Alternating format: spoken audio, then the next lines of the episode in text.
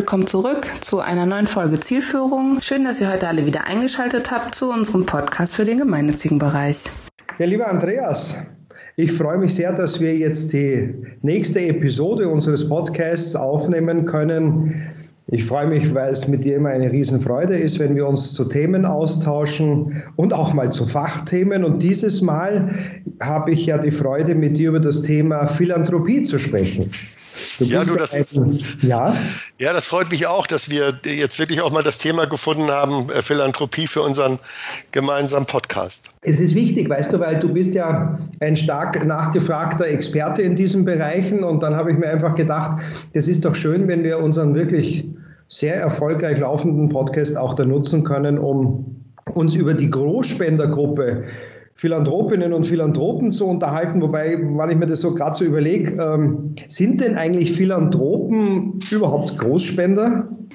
Naja, ich glaube, ich, ich glaube, wir müssen an der Stelle äh, uns wirklich mal über die Begrifflichkeiten klar werden. Also eine, ein, ein Großspender ist ja in einer Organisation jemand, der mehr gibt als der Durchschnitt.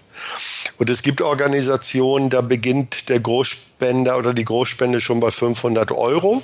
Mhm. Ähm, es gibt andere, da beginnt das erst ab 100.000. Das ist äh, ein sehr willkürlich gesetzter Begriff, äh, ab wann man Großspenderinnen und Großspender betrachtet.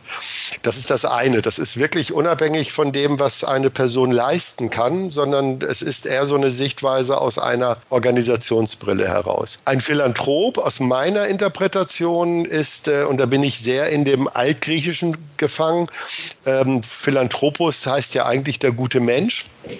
Und wenn wir Philanthropie im Fundraising besprechen, dann ist der gute Mensch derjenige, der von seinem Geld abgibt.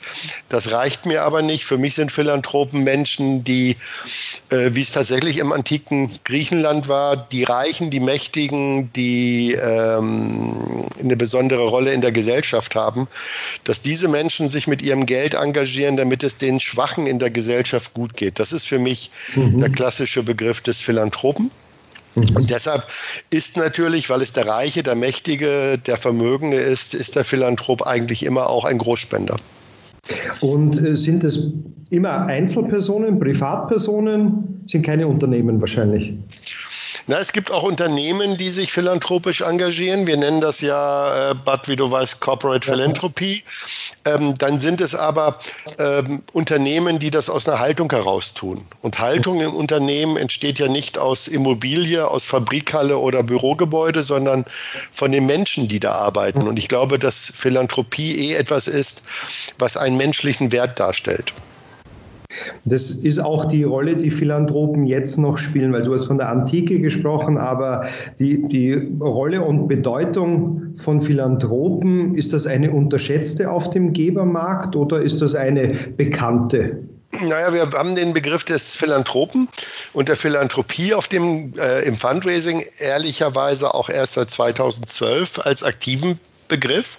Mhm. Der war, spielte vorher gar keine Rolle als ich 2011 in der Bank im Wealth Management, im Private Banking den Bereich aufgebaut habe, Beratung für Hochvermögende, hinsichtlich ihres gesellschaftlichen Engagements habe ich lange nach einem Begriff gesucht, der passte und habe dann irgendwo dieses alte Wort der Philanthropie aufgegraben, ist, äh, ausgegraben. Es gab, es gab dieses, diesen Begriff im Fundraising eigentlich gar nicht. Und mittlerweile hat es sich aber, glaube ich, äh, die Erkenntnis gezeigt, dass es in dieser Republik Menschen gibt, die ein so hohes Vermögen haben, sei es Einzelpersonen oder Familien, dass es sich lohnt, diese Gruppe von den Großspenderinnen und Großspendern tatsächlich mit dem Etikett Philanthropie äh, zu unterscheiden. Also es ist tatsächlich Philanthropie, es ist eine Haltung von Personen, die diese Person an ihre Familie weitergeben, also in Form von Werten. Ja. Und insofern gibt es tatsächlich in aller Regel philanthropisch geprägte Familien. Es ist seltener die Einzelperson. Okay. Und weil du gerade auch gesagt hast, äh, Philanthropie, philanthropische Haltung, Einstellung, der Philanthrop an sich, die Philanthropin an sich versteht die sich auch als Philanthrop. Also haben die auch tatsächlich sich mit dem auseinandergesetzt oder wie sieht er denn aus? Weißt du, viele Leute haben unsere geneigten Zuhörerinnenschaft, die haben natürlich schon ein Bild vom Großspender, auch teilweise von sehr profilorientierten Großspendern, die in der Öffentlichkeit stehen, neues Geld auch gerne.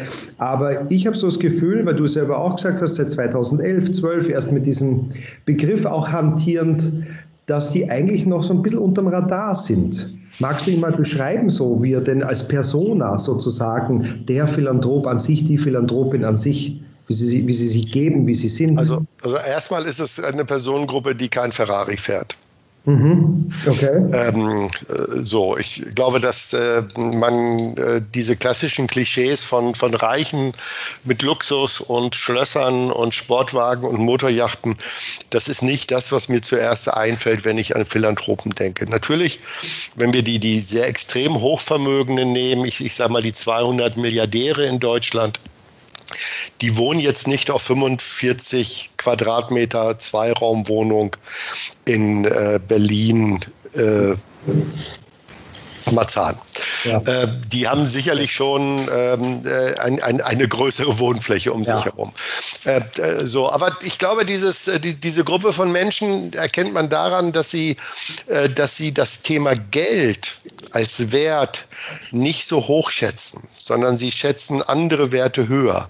Also es gibt Menschen, die sind so ein bisschen wie Al, Alberich bei den Nibelungen, der den, den Schatz hortet und dem dieses Geld wichtig ist und Geld Macht bedeutet. Das ist etwas, was ein Philanthrop nicht empfindet. Ein Philanthrop empfindet eine Verantwortung. Also er sieht in dem Geld jetzt kein Machtinstrument, also jetzt auch nicht irgendwie eine eine, äh, ein, ein Ausdruck seiner Bedeutung, sondern er sieht in dem Geld, das er hat, eine Verantwortung. Deshalb äh, mhm. gilt ja häufig so das Wort äh, äh, altes Geld und junges Geld oder ich nenne es gerne erwachsenes Geld und junges Geld, nicht reifes Geld. Das, das, das junge Geld will sich zeigen und das erwachsene Geld will gestalten. Das ist der größte Unterschied. Das heißt, es sind Familien, die in aller Regel schon über eine längere, über mehrere Generationen zu Wohlstand gekommen sind und irgendwie gelernt haben, dass dieser Wohlstand, dieses Vermögen auch eine Verantwortung bedeutet. Eine Verantwortung für die Gesellschaft. Mhm. Das haben wir in der hanseatischen Kultur beispielsweise schon seit dem Mittelalter, dass das hanseatische Kaufleute, die erfolgreich waren, immer wieder wussten, dieser Erfolg kann nur von Dauer sein, wenn sie auch den Schwachen in der Gesellschaft die Möglichkeit geben, sich zu entwickeln und zu, zu entfalten. Und daran ja. erkennt man, erkennt man Philanthropen. Also die machen sich nicht so viel aus ihrem Reichtum, sind nehmen dieses Geld zurück. Natürlich erkennt man sie, weil sie doch vielleicht ein bisschen mehr Geld ausgeben können ja. für gute Schuhe, äh, als vielleicht jemand, der normalerweise einen anderen Job hat, im Fundraising ja. zum Beispiel. Aber, aber dass sie damit protzen, nein gar nicht. Also das ist eher, das ist eher so eine Verantwortung, so ein Gefühl von, es ist keine Last, das Vermögen, deshalb überlege ich gerade, was der richtige Begriff ist, aber, aber dieser, dieses Gesegnetsein durch Wohlstand, durch äh, Erfolg bedeutet gleichzeitig eine Verpflichtung gegenüber der Gesellschaft. Und das hält sich in einer Balance, in einem Gleichgewicht. Und deshalb sind diese Menschen in aller Regel auch ausgeglichener und entspannter als die, die dem Geld nachjagen. Also es ist nicht so, dass Geld glücklich macht, sondern tatsächlich das Gestalten mit dem Geld, das sinnvolle Gestalten, das wirkungsvolle Gestalten, das verantwortungsvolle Gestalten, das macht die Philanthropinnen und Philanthropen zufrieden und glücklich. Ja, Okay. Ja, ich glaube, das hast du genau auf den Punkt ja. gebracht. Nicht das Geld macht die Menschen glücklich, ja. sondern, sondern die, die Gemeinschaft, das Soziale, das für andere da zu sein, von anderen akzeptiert zu sein.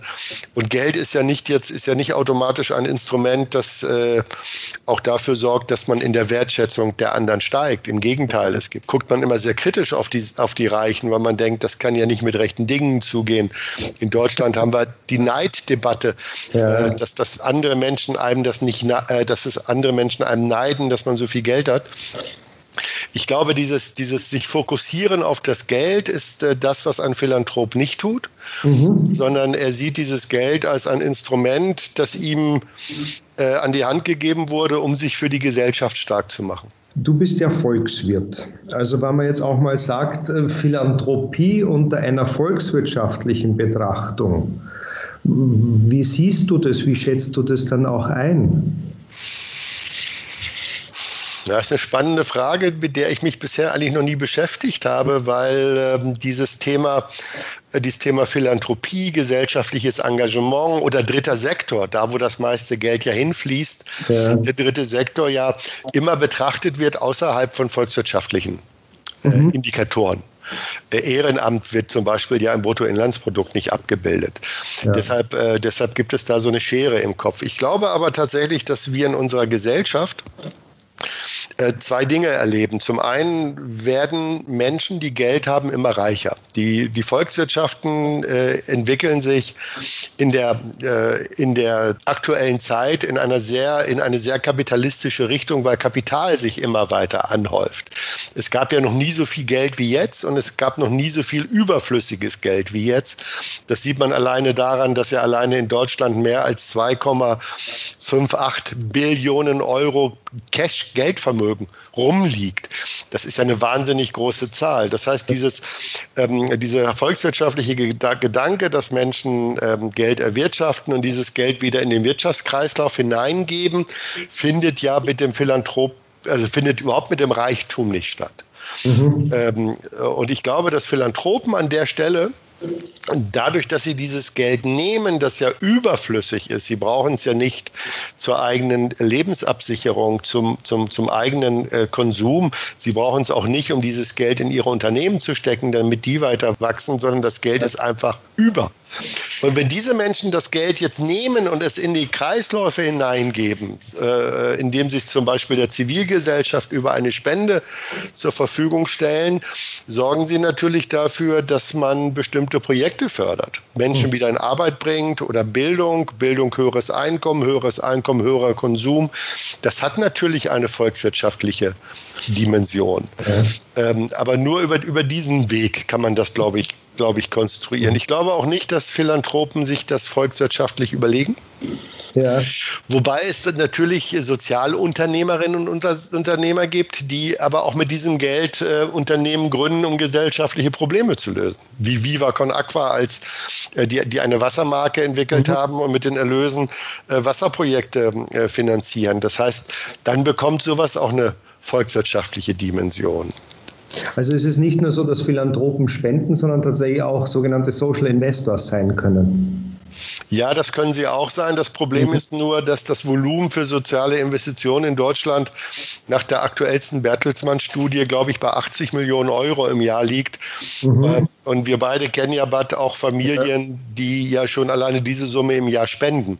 Mhm. Das heißt, das heißt, diese Investitionsmöglichkeiten innerhalb von Deutschland sind quasi nicht groß genug. Das ist auch eins der Hauptprobleme, dass Hochvermögende haben, dass sie eben es schwer haben, Projekte zu finden, in die man gerne mal 10, 20, 30 Millionen Euro auf einen Schlag investiert. Das glaube ich sofort, weil die Szene teilweise so geprägt ist, dass Viele Stiftungen, viele Geldgeber sagen, bitte direkt unmittelbar an die Zielgruppe das Geld weitergeben und ja nicht für Overhead-Kosten und schon gar nicht für Personalkosten. Also sind die auch bisher ist die Szene wohl eher so sozialisiert, dass sie eher an das kleine Geld denkt und schlichtweg auch überfordert wäre. Wenn jetzt ein Geldgeber, eine Geldgeberin ankommen würde und sagen, hier hast du fünf Millionen Euro.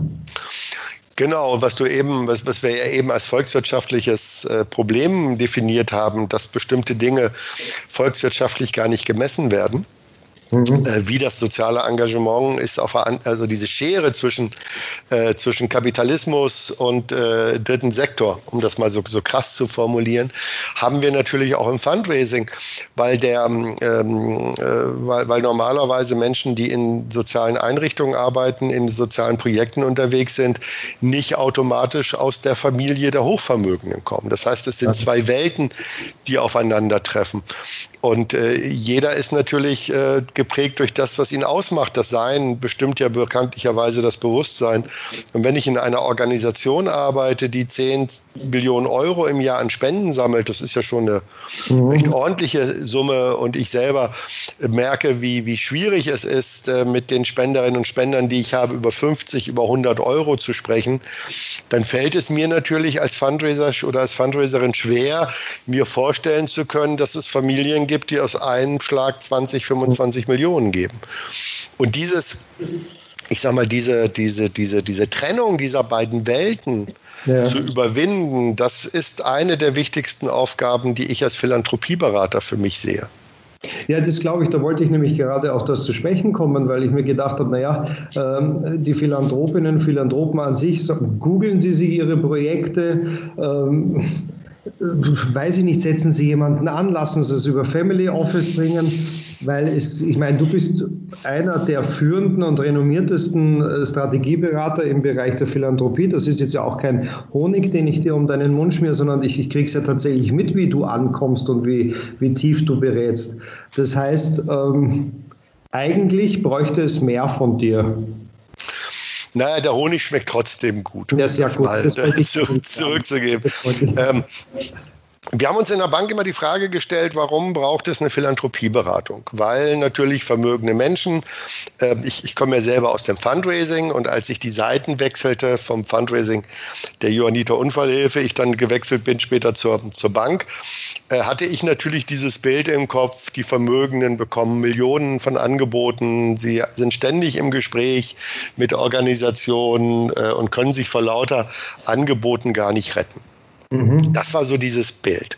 Und dann habe ich das erste Mal diese Menschen ja mit einer anderen Rolle getroffen, nämlich mit der Rolle äh, des Betreuers, weil diese Menschen bei uns äh, 50, 100, 200, 300, 500 Millionen Euro angelegt haben. Und äh, dann habe ich auf einmal festgestellt, das ist gar nicht so. Die haben gar nicht so viel Kontakt zu der Szene. Das ist wirklich ein, äh, ein Paralleluniversum, in dem sich diese Welt befindet. Und mhm es gibt also Zufälligkeiten. Ne? Also man ist dann irgendwie mal, ähm, man hat eine Kinderpatenschaft und spendet dann für eine Organisation oder man ist äh, vielleicht in der Bürgerstiftung und unterstützt dort bestimmte Dinge. Man ist als Bürger engagiert. Aber das ist ähm, äh, äh, so, äh, es, es, gibt nur begrenzte Beziehungen. Ja. Und dass es jetzt so ist, dass die jetzt losgehen und sagen, wir scannen mal den Markt und gucken mal, wer bietet was an und wo können wir am besten uns investieren das wäre schön, findet aber nicht statt, weil die meisten den Markt nicht kennen. Mhm. Und so ein Family Office, äh, das sich auch nebenbei um das äh, gesellschaftliche Engagement, die Spenden äh, der Familien kümmern soll, die haben, die haben weder die Ressourcen noch ja. die Expertise am Gemeinnützigkeitsmarkt, die richtigen Projekte zu finden, um auch zu gucken, wo kann man denn zum Beispiel Skalierung ermöglichen, wo kann man, ja. wo kann man den maximalen Impact entwickeln. Das sind Dinge, die können, die können Banker oder Finanzer nicht äh, automatisch miterledigen, obwohl sie gut sind in der Frage, wie kann ich mein, mein Asset anlegen, ja. welche Immobilien kann ich entwickeln, wo kann ich mich beteiligen. Ich glaube, das ist, da, dafür ist dieser Anteil zu klein. Das sind ja, ja das ist ja nur ein Prozent vom Vermögen, das die Menschen geben. Und dafür baue ich mir doch keinen eigenen Apparat auf. Ja, das ist richtig, ja. Und weil du ja, du bist ja seit geraumer Zeit wieder verstärkt jetzt auch in, in zu Zeiten von Corona in Gesprächen mit deinen Philanthropinnen und Philanthropen. Kannst du der Zuhörerinnenschaft deine Beobachtung, deine bisherige Erfahrung äh, kundtun, ob Philanthropinnen und Philanthropen sich stärker engagieren in Zeiten von Krisen allgemein und vor allen Dingen zu Zeiten von Corona im Besonderen? Siehst du da Tendenzen oder Erfahrungen? Na, das Erste, was, was, was, was die, die, die Menschen, mit denen ich im Gespräch bin, ähm, gezeigt haben, ist, dass sie wissen wollten, wie geht es ihren Projekten. Also das, das erste war, oh, jetzt haben wir eine Corona-Krise und mein Unternehmen geht schlecht vielleicht oder ähm, äh, äh, die Dinge, wo ich investiert bin oder wo ich mich beteiligt habe, die haben große Herausforderungen. Und dieses Gefühl, da entstehen große Herausforderungen, ich muss mich kümmern, mhm. entsteht auch in der Philanthropie. Äh, und witzigerweise ist es so, dass ähm, äh, häufig die Organisationen mit diesen Wie geht es euch Anfragen überfordert sind. Ich hatte gerade heute, heute ein Gespräch mit, einem, mit einer Hamburger Persönlichkeit, die sofort äh, bei den Ankerprojekten, die, die, die, ihm besonders wichtig sind, wo er sich stark eingebunden fühlt, äh, hat er sofort nachgefragt, wie geht's euch, braucht ihr Hilfe? Dieses, dieser Impuls, ich bin auch in schlechten Zeiten für euch da, äh, der ist ganz deutlich wahrnehmbar an der Stelle. Ähm, äh, und ich kann Organisationen auch nur empfehlen, äh, an, oder das haben wir ja auch gemacht, äh, wie du weißt, Bad, ja. als die Corona-Krise so richtig schön losging, ging, war unsere Empfehlung auch, sprecht mit euren Großspenderinnen und Großspendern, sprecht mit euren Philanthropen ähm, und äh, tauscht euch aus, fragt, wie es ihnen geht und äh, sagt ihnen, wie es euch geht. Das ist, glaube ich, extrem wichtig, mit offenem Visier diese Menschen zu informieren, in welcher Lage man sich befindet. Also die zeigen tatsächlich auch in diesen krisenhaften Zeiten, das, was du vorher auch beschrieben hast, die Verantwortung und vor allen Dingen die Verantwortung aus eigenem Antrieb. Das finde ich ja wirklich sehr schön. Dadurch werden sie auch noch glaubwürdiger, dass sie wirklich teilweise sogar altruistische Motive haben und Gründe haben, sich zu engagieren. Wie ist es denn generell? Wie entwickelt sich der Markt der Philanthropie? Naja, der Markt der Philanthropie entwickelt sich eigentlich steigend. Wir, äh, also ich, mhm. ich würde mal sagen, ähm, wir haben ja zwei, zwei Parameter. Das eine ist, wir beobachten immer sehr genau, wie entwickelt sich Vermögen in Deutschland. Äh, weil ich ja gesagt habe, ein Philanthrop ist jemand, ähm, ist eine Person mit einem bestimmten äh, überdurchschnittlichen Einkommen, betrachten wir quasi alles ab Millionär aufwärts und schauen, wie, wie entwickeln sich jetzt hier die Vermögen. Wir haben in Deutschland 1,4 Millionen Millionäre, 818, glaube ich, Multimillionäre und diese von mir vorhin schon genannten 200 Milliardäre, die irgendwie ein Vermögen haben, von, weiß ich nicht, 13, 14 Billionen Euro. Das können wir direkt uns anschauen. Mhm. Äh, wir, wir, schauen uns immer sehr an von Jahr zu Jahr, wie entwickeln sich diese Zahlen? Werden es mehr Reiche und wenn ja, äh, warum und wie entwickelt sich das Vermögen? Und wir stellen fest, dass die Anzahl der Reichen steigt. Äh, kontinuierlich, aber deren Vermögen überproportional zunimmt. Mhm. Das heißt, wir, ähm, es gab jetzt äh, tatsächlich in, äh, ich glaube, in 19 das erste Mal, dass es ein paar vermögende Gruppen gab, die äh, tatsächlich äh, verloren hatten, aber im Kern kann man sagen, das Geld, ähm, das die Menschen haben, die reich sind, äh, vermehrt sich stärker als äh, von den Menschen, die wenig Geld haben. Mhm. So, das ist, das ist ein Effekt. So, das heißt, wir merken, es gibt immer mehr, mehr Geld, das zur Verfügung gestellt werden kann. Die zweite Frage ist aber natürlich, ähm, sind denn alle, die auch reich sind, Philanthropen? Ja. Haben, alle, haben alle dieses Bedürfnis? Und da ist die klare Antwort nein. Äh, das äh, können wir ungefähr bei einem Drittel der Vermögenden feststellen, dass sie einen philanthropischen Kern haben. Mhm. Es ist aber so, dass fast immer die Erben von Philanthropen auch Philanthropen sind. Also Philanthropie, das haben wir in der Studie gemeinsam mit der Uni in Hamburg ähm, mal äh, erarbeitet, beziehungsweise die, die Uni Hamburg hat die Studie erstellt. Wir haben nur die Kontakte hergestellt. Äh, das zeigt sich, dass wenn Menschen von Anfang an lernen, sich philanthropisch zu engagieren, dann steigt die Chance, dass sie selber auch Philanthropen sind. Das heißt, die Philanthropen, die jetzt ihr Geld vererben und die es der nächsten Generation überlassen, haben meistens auch mehr als ein Kind. Mhm. Zwei oder drei vielleicht sogar. Äh, und die werden mit einer hohen Wahrscheinlichkeit auch Philanthropen. Das heißt, wir haben durch die große, große Erbwelle, die wir in Deutschland haben, durchaus die Chance, dass die Anzahl der Philanthropen steigen wird. Das heißt tatsächlich aber auch für die Zuhörerinnenschaft, Zuhörerschaft, die ja auch teilweise Fundraiserinnen, Fundraiser sind, das ist tatsächlich eine Zielgruppe, die lohnt sich doch verstärkt auch anzugehen, äh, mit der ins Gespräch zu kommen, sie als Unterstützer zu gewinnen. Und deswegen für mich auch jetzt nochmal so zwei, drei kurze, ganz pragmatische Fragen wie wollen denn Philanthropen angesprochen werden? Wie, wo finde ich die denn überhaupt? Und was brauchen Philanthropen, damit sie Projekte unterstützen können? Kannst du das nochmal so ganz kurz in drei, vier Sätzen zusammenfassen? Also Philanthropen findet man in der Nachbarschaft.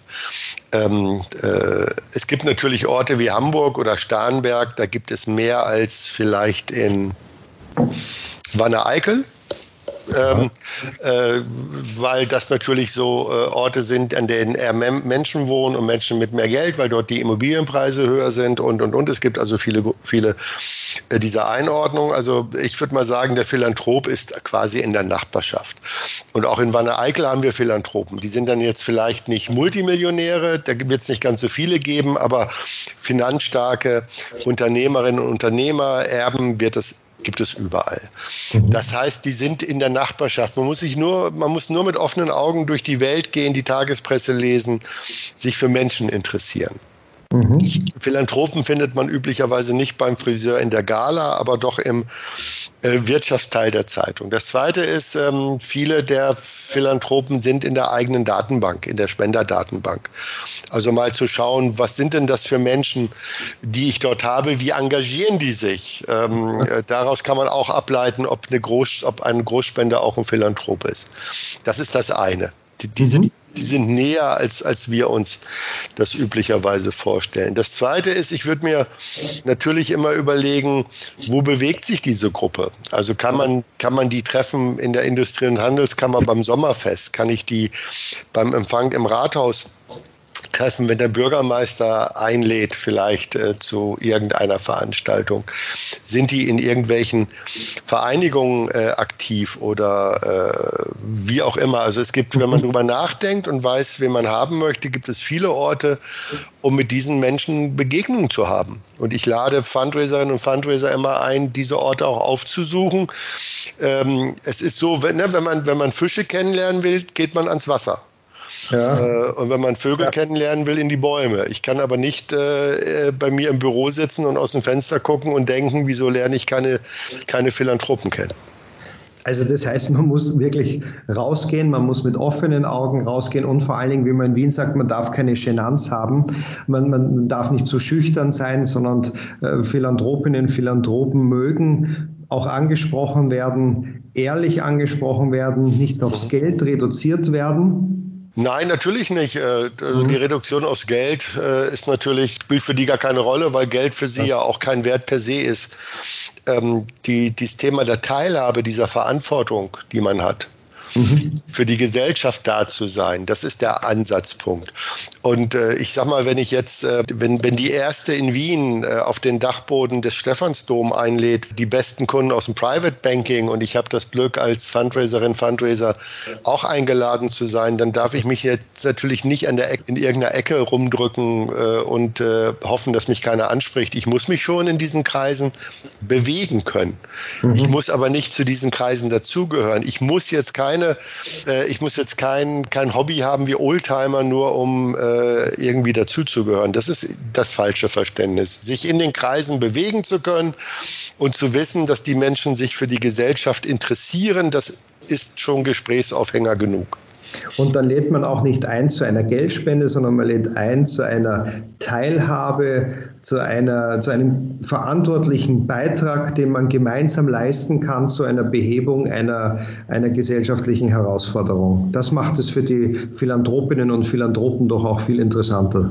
Ja, Philanthropen sind, äh, Philanthropinnen sind, äh, wir nennen das im Vertrieb so Key-Account-Schlüsselkunden.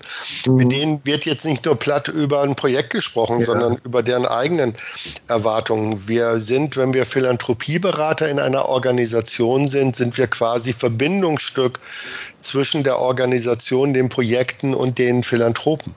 Das heißt, wir vertreten eigentlich so ein Stück mehr, also zu 51 Prozent die Interessen des Philanthropen mhm. und zu 49 Prozent die Interessen der Organisation. Und das heißt, wir führen Philanthropen äh, hin und äh, wir, mhm. wir kriegen raus, was sie interessiert und was die Organisation tun muss, um dieses Interesse auch zu verdienen. Natürlich. Da, da, spielt Geld eine Rolle, aber eigentlich ist in der Philanthropieberatung ist extrem wichtig, äh, die Bedürfnisse der Philanthropen in die Organisation hinein zu übersetzen und nicht umgekehrt. Und dafür braucht es eben auch Berater, dafür braucht es Leute, die nicht nur Brückenbauer sind, sondern auch in beiden Welten so zu Hause sind, dass sie da Weltenbummler sein können. Philanthropische Weltenbummler. So, so könnten wir uns auch heißen, wäre auch mal ein schöner Titel. Das stimmt, philanthropische Weltenbummler wären wär ein schöner Titel. Das, das ist richtig. Ich glaube, es braucht so lange Berater, ja. äh, wie es äh, Unsicherheiten gibt, wie sich diese beiden, diese beiden Welten aneinander äh, andocken. Das ist, glaube ich, äh, Berater sein in der Philanthropie ist, glaube ich, auch nur eine Übergangsarbeit. Äh, ja. Also das ist nur ein Zeitraum, äh, bis sich alle gefunden haben, um diese Berührungsängste zu zu überwinden. Und so lange bin ich gerne Bummler zwischen den Welten, natürlich. Ja, das ist doch schön. Das ist doch auch ein, eigentlich ein schönes Schlusswort, dass wir jetzt weiter vor uns hin in den Welten bummeln und Leute miteinander verknüpfen, dass sie sich wirklich in allen Zeiten, nicht nur in krisenhaften Zeiten, füreinander einsetzen und tatsächlich, es soll jetzt nicht pathetisch klingen, ich meine es echt so, die Welt ein bisschen besser machen können. Und das Bummelnbad ist, glaube ich, wichtig, weil du musst dieses Philanthropie-Thema darf man nicht übereilen und nicht mit Hast, mhm. sondern man muss es tatsächlich gemütlich angehen, also bummeln. Ich glaube, das ist tatsächlich ein schönes, ein schönes Wort und insofern, glaube ich, auch ein gutes Schlusswort. Danke dir dafür. Ich danke dir, vielen, vielen Dank, dass du dir Zeit genommen hast und dann freue ich mich eh auf unseren nächsten Podcast, den wir ja. dann auch wieder miteinander haben werden. Mach's gut, lieber Andreas. Danke, Bad. Tschüss. Ciao. Vielen, vielen Dank für eure Aufmerksamkeit. Wir hoffen, dass es euch gefallen hat und dass ihr nächste Woche wieder mit dabei seid. Besucht uns gerne auf unserer Website und abonniert unseren Newsletter unter www.chomerus.eu. Solltet ihr Fragen haben, Kritik, Anregungen, was auch immer euch einfällt, was auch immer ihr uns sagen wollt, schickt uns gerne Mail. Wir beantworten die so schnell wie möglich. Achtet auf euch, bleibt alle gesund und bis bald. Ciao.